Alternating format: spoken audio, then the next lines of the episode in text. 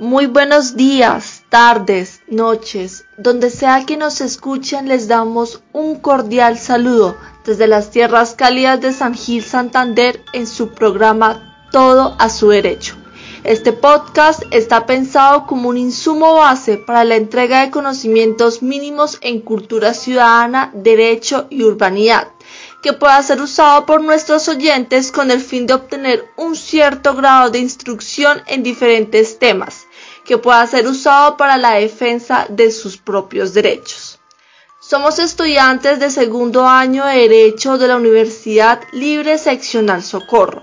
Mi nombre es Valeria y junto con mi compañero Jonathan durante esta serie de episodios presentaremos cada semana un tema ligado a cultura ciudadana, derecho y urbanidad. Los estados tienen la obligación de respetar y aplicar el conjunto de disposiciones de la Declaración, especialmente los derechos y protecciones implicando defensores de derechos humanos. La Declaración contempla de manera explícita que los estados deben, primero, proteger, promover y hacer efectivo todos los derechos humanos y en particular de vigilar a todas las personas bajo su jurisdicción puedan gozar todos estos derechos económicos, sociales, civiles y políticos, y de todas sus libertades fundamentales.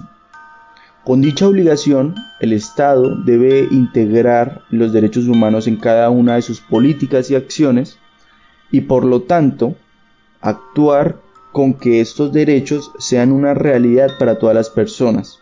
Por ejemplo, el Estado debe tomar las medidas necesarias para instaurar garantías judiciales respetuosas de los derechos humanos, asegurándose de la buena aplicación de dichas medidas.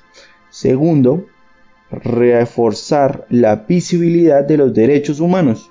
Esto significa que el Estado tiene la obligación de publicar y difundir textos legislativos u otros instrumentos relativos a los derechos humanos para que todas las personas puedan conocer y ejercer sus derechos. Tercero, incentivar la creación y desarrollo de las instituciones nacionales independientes dedicadas a la promoción y a la protección de los derechos humanos. Estas instituciones pueden tomar la forma de un defensor de pueblo, de una comisión de derechos humanos o de cualquier otra institución nacional. Esta obligación es muy importante ya que la creación de tales instituciones permite a los individuos tener conocimiento de las acciones del Estado en materia de derechos humanos y estar directamente informados. Cuarto, tenemos ofrecer eh, recursos a las personas víctimas de una violación de sus derechos y llevar a cabo de manera diligente investigaciones imparciales sobre las violaciones presuntas. En este orden de ideas, el Estado debe recibir toda queja formulada por una persona defensora de derechos humanos para ello el Estado debe asegurar una rápida investigación e imparcial eh, que sea llevada a cabo y que una institución sea coordinada cuando existe una sospecha de violación de derechos humanos y de las libertades fundamentales. Quinto, tomar medidas necesarias para la protección de toda persona de violencia, amenaza, represalias, discriminación, presión o otro tipo de acto arbitrario en el marco del ejercicio de la protección y la promoción de los derechos humanos. Esto significa que el Estado tiene la obligación de brindar una protección eficaz y adaptada a cada persona defensora y por todas las dificultades que esta persona puede enfrentar en el marco de sus actividades. Sexto, promover y facilitar la enseñanza de los derechos humanos a todos los niveles de enseñanza y de la formación profesional.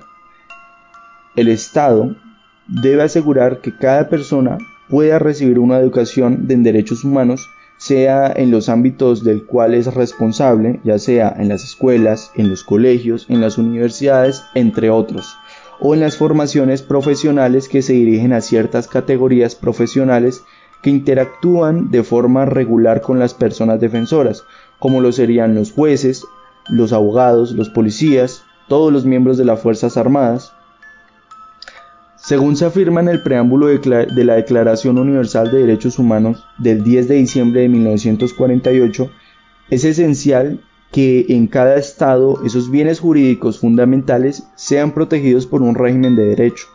Por ello vemos que en los países democráticos existen normas de rango constitucional y legal cuya finalidad es salvaguardar los derechos humanos en caso de amenaza o de vulneración. Provengan ella de quien provenga. Por consiguiente, no es equivocado sostener que los derechos humanos son realidades justificadas cuya presencia se da tanto en el ámbito de las relaciones entre el Estado y las personas sujetas a su jurisdicción como en el plano de las relaciones privadas. Dentro del ordenamiento jurídico propio del Estado Social de Derecho, los derechos fundamentales del ser humano tienen eficacia aún entre particulares. Ahora bien, hablando eh, del Estado y los instrumentos internacionales de derechos humanos, se debe decir que al suscribir tratados internacionales, como lo serían el Pacto Internacional de Derechos Civiles y Políticos y la Convención Americana sobre Derechos Humanos, el Estado colombiano ha asumido ante la comunidad internacional dos obligaciones básicas, la de respetar y la de garantizar los derechos enunciados en cada uno de esos instrumentos, Así se refiere en lo estipulado al artículo segundo del pacto y el artículo primero de la convención. El Pacto Internacional de Derechos Civiles y Políticos y la Comisión Americana sobre Derechos Humanos son instrumentos convencionales que pertenecen a una rama específica del derecho internacional público. El derecho internacional de los derechos humanos, cuyo objeto y fin es la protección de los derechos fundamentales de los seres humanos independientemente de su nacionalidad tanto frente a su propio Estado como frente a los otros Estados contratantes.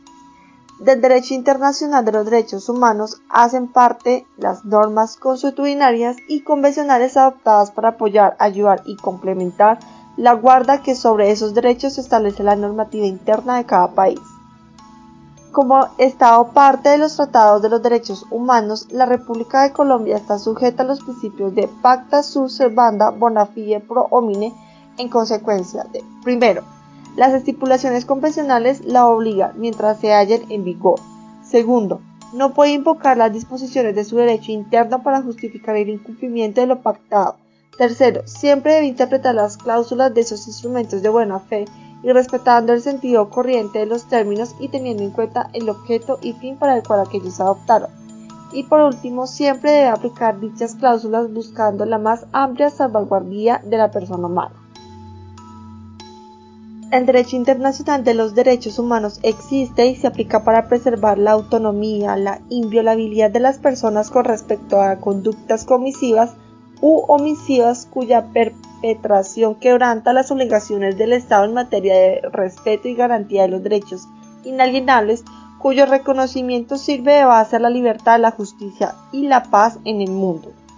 Es incontrovertible que la Constitución Política de Colombia reconoce expresamente la eficacia de los derechos fundamentales entre particulares. El artículo 86 de la Carta, al instituir la acción de tutela, dispone la ley establecerá los casos en los que la acción de tutela procede contra particulares encargados de la prestación de un servicio público o cuya conducta afecte grave y directamente el interés colectivo o respecto de quienes el solicitante se halle en estado de subordinación o indefensión. Dicho artículo es una buena muestra del papel de garante que cumple el Estado con respecto a los derechos humanos. La protección estatal de esos derechos no solo es exigible cuando el ataque contra ellos procede de servidores públicos, sino también cuando el acontecimiento se origina en la conducta de personas ajenas a la función pública. Sin embargo, la lesión de los derechos fundamentales por individuos particulares solo excepcionalmente es invocable dentro de la acción pública para obtener su inmediato amparo judicial por medio de un procedimiento preferente y sumario. Por lo general, compete a las jurisdicciones civil, penal y laboral, no a la jurisdicción constitucional para amparar el derecho fundamental que ha sido objetado de vulneración o de amenaza de un particular. Aunque es indiscutible que el respeto por los derechos humanos constituye una obligación universal y que tales derechos tienen eficacia aún entre particulares, sin duda resulta equivocada la posición de quienes pretenden a veces por desinformación y a veces con ánimo de confundir equiparar en gravedad las violaciones de los derechos humanos y las conductas antijurídicas ejecutadas contra los mismos por personas cuya actuación no compromete la responsabilidad del Estado. En los planos de la ética y el derecho debe reconocerse que la peor y la más injusta de todas las violencias es la del Estado, porque con ella el poder público traiciona su propia razón de ser y ve eclipsada su legitimidad. El Estado existe y funciona para respetar y garantizar los derechos humanos, no para vulnerarlos o amenazarlos con el empleo ilegítimo de su competencia y de su fuerza. A manera de conclusión, se puede decir que la obligación de garantizar los derechos humanos, esto es, de protegerlos en todo tiempo para asegurar su plena vigencia, atañe exclusivamente a esa estructura institucionalizada del poder que llamamos Estado. Es en consecuencia una obligación privativa de las personas físicas que ejercen los poderes públicos. Y con esto concluimos esta sesión. Si te pareció interesante este podcast, no dudes en compartirlo puede que a otros también les guste. Te invitamos a suscribirte en nuestro Instagram arroba todo a derecho, donde estarás informado sobre temas de cultura ciudadana, derecho y urbanidad. Muchas gracias por escucharnos.